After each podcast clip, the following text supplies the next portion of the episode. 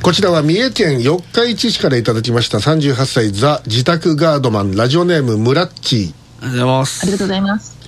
えー元日の夕方に発生した能登半島を震源とする地震による被害を受けた方々に、えー中心よりお見舞いを申し上げます、えー地震の被害想定では冬の夕方は被害がより深刻になりやすいと言われております。元日の日没1時間前に発生した今回の地震さらなる被害が出ないことを祈念しつつ今回は地震に関するエピソードをお聞きくださいということでいただきました、ちょっと長いんでね割愛しますよ。はい。あのね地震を感じたけれど、はい。それが地震として発表になってなかったっていうことがあったんだって。すいませんね今。えっ、と行にしてね20行ぐらいは言う人の人まとめにまとめたけど。えーで割愛。えっとあるんだそういうことってあのあのうん実に揺れを感じたのに、はい。その速報が出ないっていう。で地震火山部門の方その気象庁に問い合わせたんだって、はい。そしたらその方がおっしゃるには震度計が観測した情報だけでは地震速報として発表をしないと、はい。必ず地震活動とひめ紐付けした上でこれは地震による揺れであると確定した場合に速報するというふうになってると。かなり遅れが出るんですかねじゃあ。え？かなり遅れてますよね。あのね、だから、まあ、まあちょっと読んでいきますよ、はい。屋内で揺れを感じる場合は地震活動に限らず例えば落雷とか。あーあーね、そういったものによってこう入れるってこともあると。で、まあ、電話を終えて一応納得しましたがモヤモヤが残りました、えー昨日のそのあの時間帯確かに小雨が降ってましたが落雷が発生するほどの雷雲は発生してないののにと。で、えーそれで、えー気象庁のウェブサイトを見ましたら、えー震源リストというのがあったと。でその震源リストにはその日に気象庁の観測網で、えーまあ、出た全ての地震活動が掲載されております。そうすると三重県北部でマグニチュード2.1震源の深さ14キロという地震活動があったことを突き止めました。ただこれはこの揺れは地震計が記録するだけの揺れいわゆる震度ゼロであったことも同時に分かりました、えーしかしそれよりも驚いたのがこの震度ゼロの発生件数の多いこと。この日だけで300回近く発生してました。震度ゼロなのでもちろんニュースにもなりません。体に感じる地震というのは地震活動のほんの一握りに過ぎないという知識はありましたが実際の、えーリストを見せられると地球の活動というのは実に不思議なものだと、えー思いましたと。いうことでいただいております。あのですね、はい。とにかく震度っていうのはですね、はい。前は人間が決めてたんですよ。自分で、ああこれはもええ、揺れを感じてあこれは1だねとかああ。2だねとかっていう、はい。そういうやつ。でそれがあまりにもその、まあ、人間ってそれぞれ感覚が違うんで、う、まあ、気づかない人は気づかないですね。最近は震度計っていうのがあってですね、はい。でそれで出るようになってるんですよ、はいでまあどれぐらいの揺れだと震度2ってですよとか3ですよとかって出るんですけど当然ゼロなんてのはあるわけ。です、はい。震度1未満は全部ゼロですから。だからゼロはじゃあ揺れてねえかって言ったらそんなことは揺れるわけです、はい。であと地震計がある場所では1未満だったかもしれないけれど、はい。自分が立ってるその場所では1以上ってことはあるわけですよ、はい。だからあのそれはもう全然不思議なないことであって、あのちょいちょいありますよ。私もこう地震ソムリエと言われておりますので、はい。あ今揺れたとかってわかるよ。あで震度ゼロだよ。であのーただえっ、とね今はあんま感じないですよ。今大体ほら6階にいるじゃん。あマンションの、はい。6階だとダメうん。うん、6階だとね揺れがね、増幅されるように思うかもしれないけどそれなりに吸収されるんですよ。でかい揺れだけが揺れるんで。あだから一番いいのは地べたにする平屋がいいんですよ。あ平屋の時はもうほんとすぐ分かる。であと音が聞こえる。地震の。ドンとかねグンとかって音が聞こえてそれであこれだ地震だなってっていうのが分かる。まあだからそういうことがあってまあ人の感覚ですからなのであの例えば今震度7って言われたとしても、はい。それはちょうちょうどその一番しあの地震のでかいところ波形がでかいところにたまたま震度計があったからそれがキャッチできたっていうことがあって、はい。昔はそんなに震度計ってなかったから、はい。だからその震度7なんてはほぼないよ。でだからあのーせいぜい6ってことはもう阪神・淡路大震災ももしかしたらもっとあったかもしれないってことですね。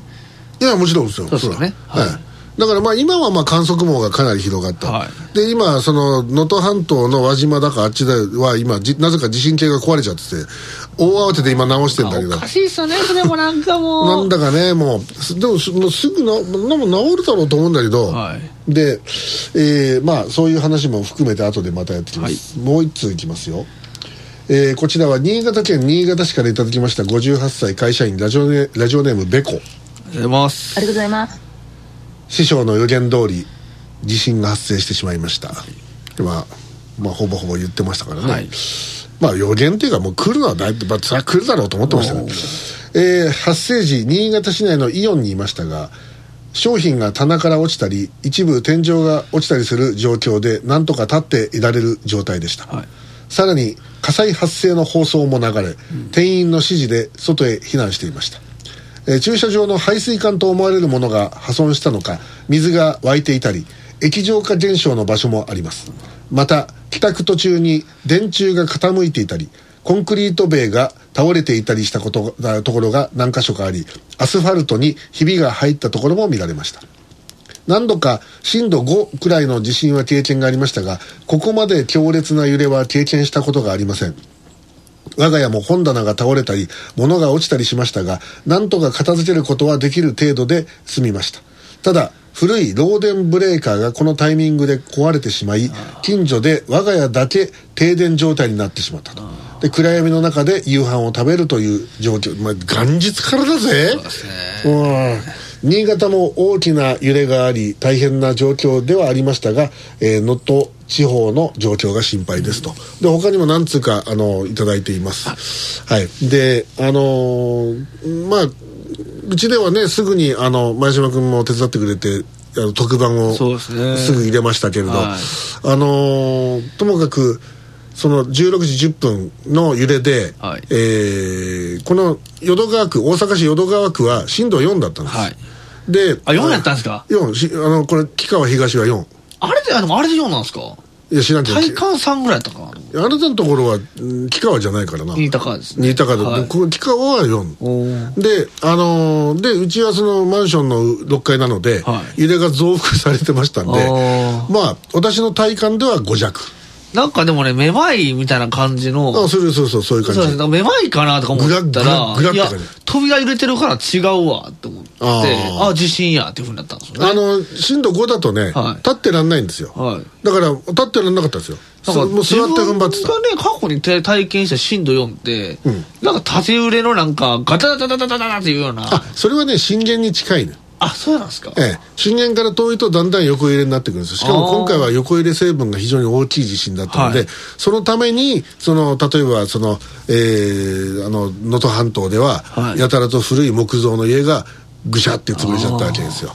だからまあそういうようなことですよね。でまああのーまあ、新枠でまたまとめて、あのーこの被災者支援についてはまた語っていこうと思ってるんですけど、まずその総括、まあ、まだ総括できる状況じゃないですけど、この初動の部分でちょっと言ってみ言いたいことがいっぱいあるんですけど、はいともかくその岸田首相っていうのが、はいまるでリーダーシップ取れてないんですよ。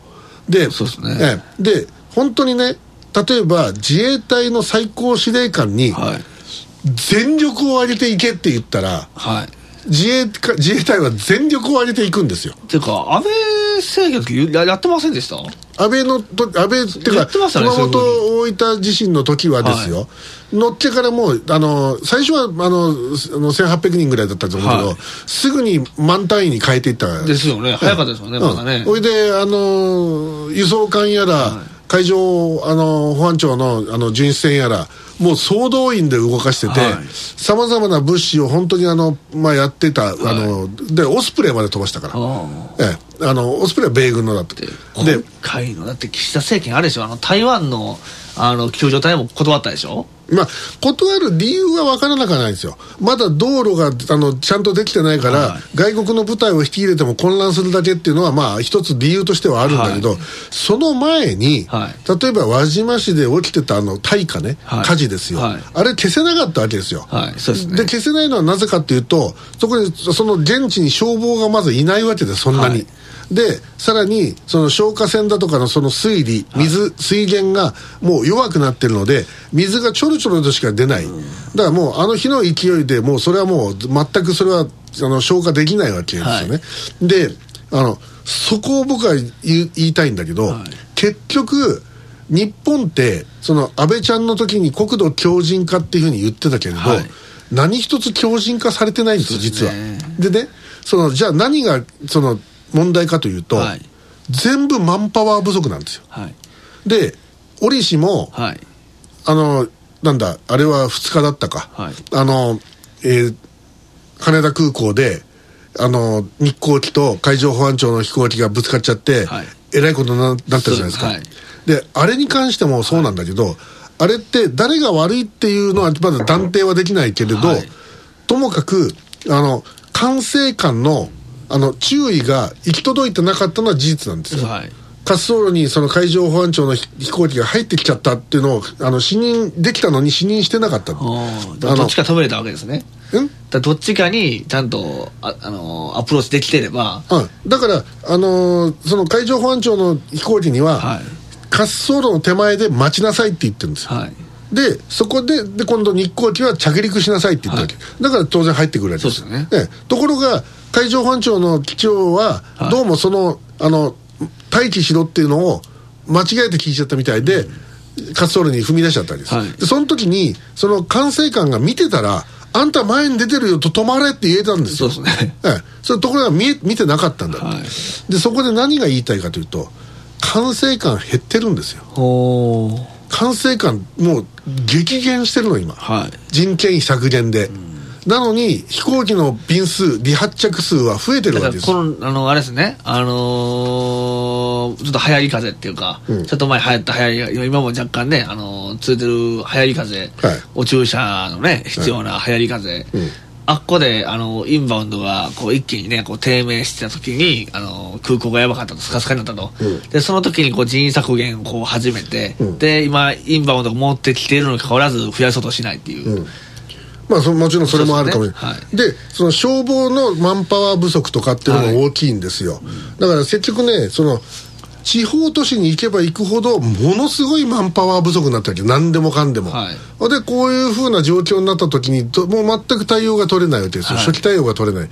だとすれば一気にその大部隊をどっか別のとこからドーンと送るしかないんだけど、はい。それをさみだれ式にやってしまってるからその拉致が開かないといういまだに100人を超える人たちがはい。瓦礫の下にいるっていう、ここはどこの国なんだっていうね。本当にね、あのー海外のね、あのー避難所とかのね、比較動、比較画像とか、よく今ツイッターに流れてますけど、はい。もう本当に日本って衰退したなとか、もうその時代に取り残された、まあ、そういった国になってしまったなっていうのはすごい感じますよね。よくねあの中国とかね韓国とかバカにする人いるけどね、はい。あっちの方がよっぽど今すごいですわね。うんもうととんでもねえよ本当に、はいまああのなんですかあのそのあれ輪島だったかな？鈴だったかな？どっちだった？かあの炊き出しが来なかったんだって。え。でその名古屋から、はい。その行ってたボランティアこれトルコのなんかトルトルコ料理の人かなんか知らんけどその人たちが行ってて、はい。それで許可が出ないんだってさ書き出しをしろしてしていいかって。はでいつまでやっても許可が出ないから、はい。使命を開して、はい。愛知県知事が、はい。俺が責任取るから作作れっつって、はあ。作っていいよって言ったんで作ったんだって、それが最初の先出しだってさ。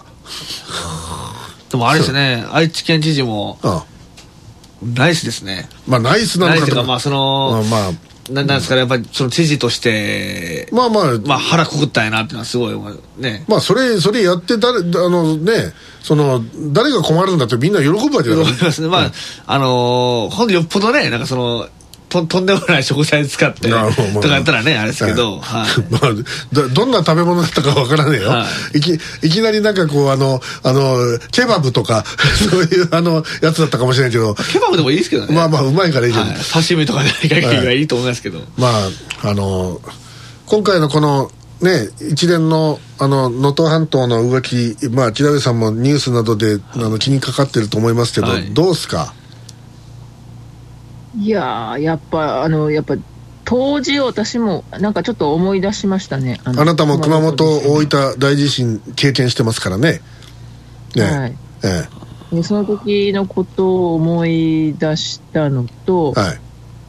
やっぱ、あの、対応がやっぱ遅いですよね。遅いと思うよ。そうですね。まあいやその比較できないですけどね。その正月ど真ん中っていうかうんにでも起き経験はしてるわけじゃないですか、毎回。いやだからね例えばね自衛隊とかねああいったものって正月であったって、はい。待機してるわけだよそれはそうですね。それは必ず、で正月ですからみみんなあの浮かれて雑煮食って酒飲んで寝てますなんていうことはないわけだから、そそ即応できるわけですよ、はい。しかも非常講習かけられるわけだ,、はい。しそれとあの道路が寸断してるからいけないとかっていうあのなんかしらんけどあの今回岸田あの首相が大好きな変わり者の皆さんは、はやたらとそういう弁護をなさるんだけど、ね。あのちょっと待ってくださいと、はい。自衛隊は道がなかったら進めない人たちなんですかっていいうや本当にそうだと思いますよ。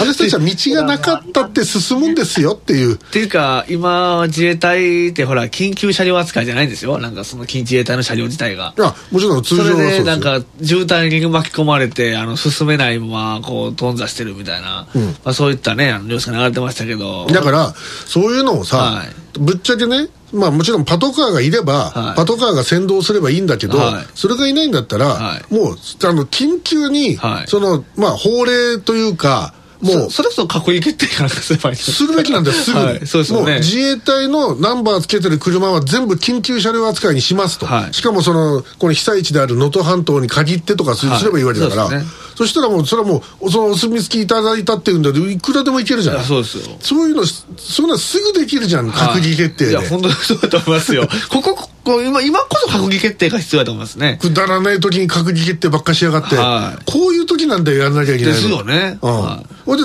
例えば、その、道路を補修するやつにしてもだよ、は例えばその民間のそういうドブルドーザーとか借り上げる場合、はい。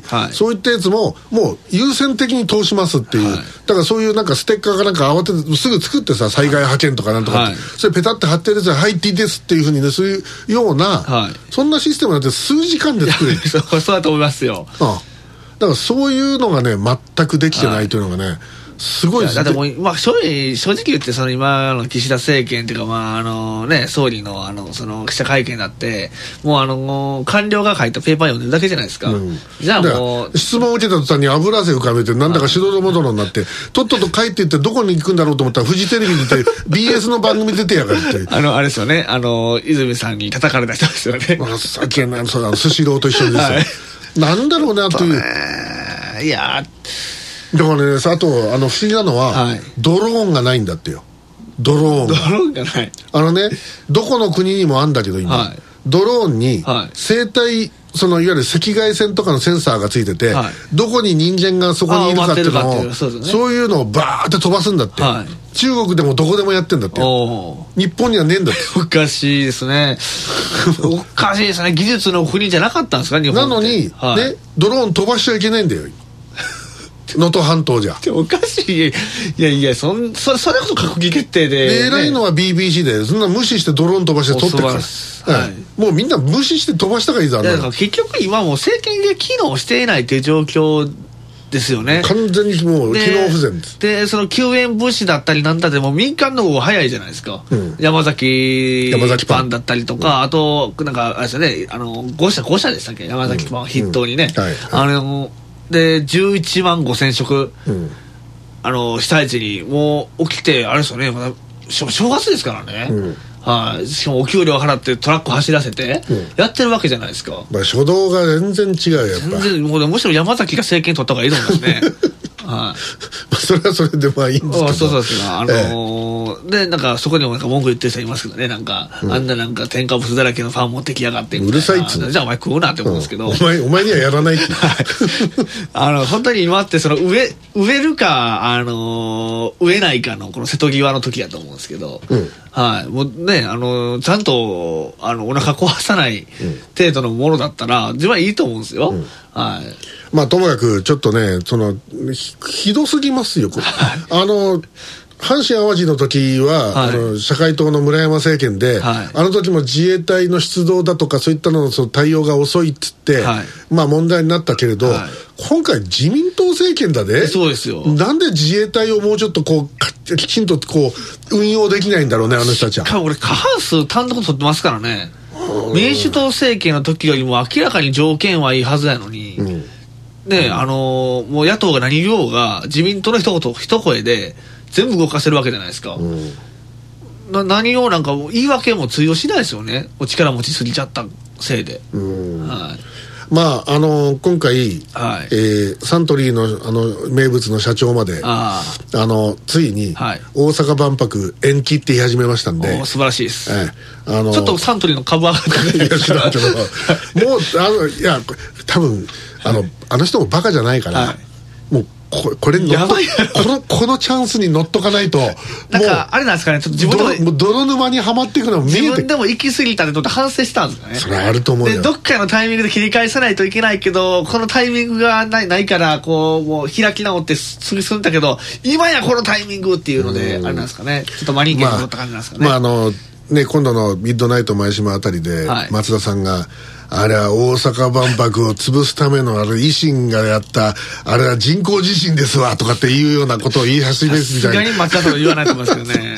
あのなんかでも陰謀論に持ってくんじゃないか本当その岸田政権が立てたその災害復興の予算40億円サムスンに、えー投資した額が200億円っていう、あの石川県民のまあ命って、まあともかくあの、はい。40億円っていうのは、はい。あれあのあれあの一番最初の手付けだから、まあ、手付けですけど、ええあれはだからあのあれよあの安倍政権の時より多いんだぜ。だからあのそれはあんまり悪口言えないでこの後どんだけ積んでくるか。だから今何が問題かっていうと、はい。その岸田首相の姿勢として、はい。ね、もっとぐいぐい押して、はい。あのその人々を救うっていうことを全面にやればいいのに、はい。それをせずにのらりくらりただ単にこう作文を読むばかりで、はい。何の役にも立ってないということが本当にすげえなっていう、はでもう何やもうやめたいのかねあの人は。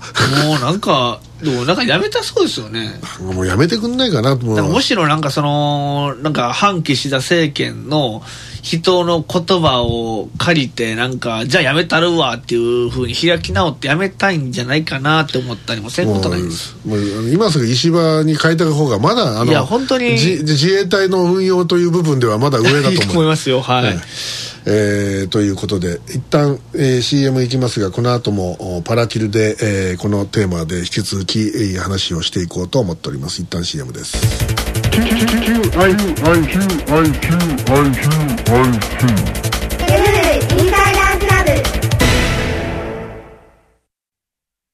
どこが政権を握ってもどうせ官僚の人たちとかが反対して何も変わらないんですよね。そういうお邪魔な官僚は、密かに東京湾に沈めています。究極の国民政党、日本アジア党です。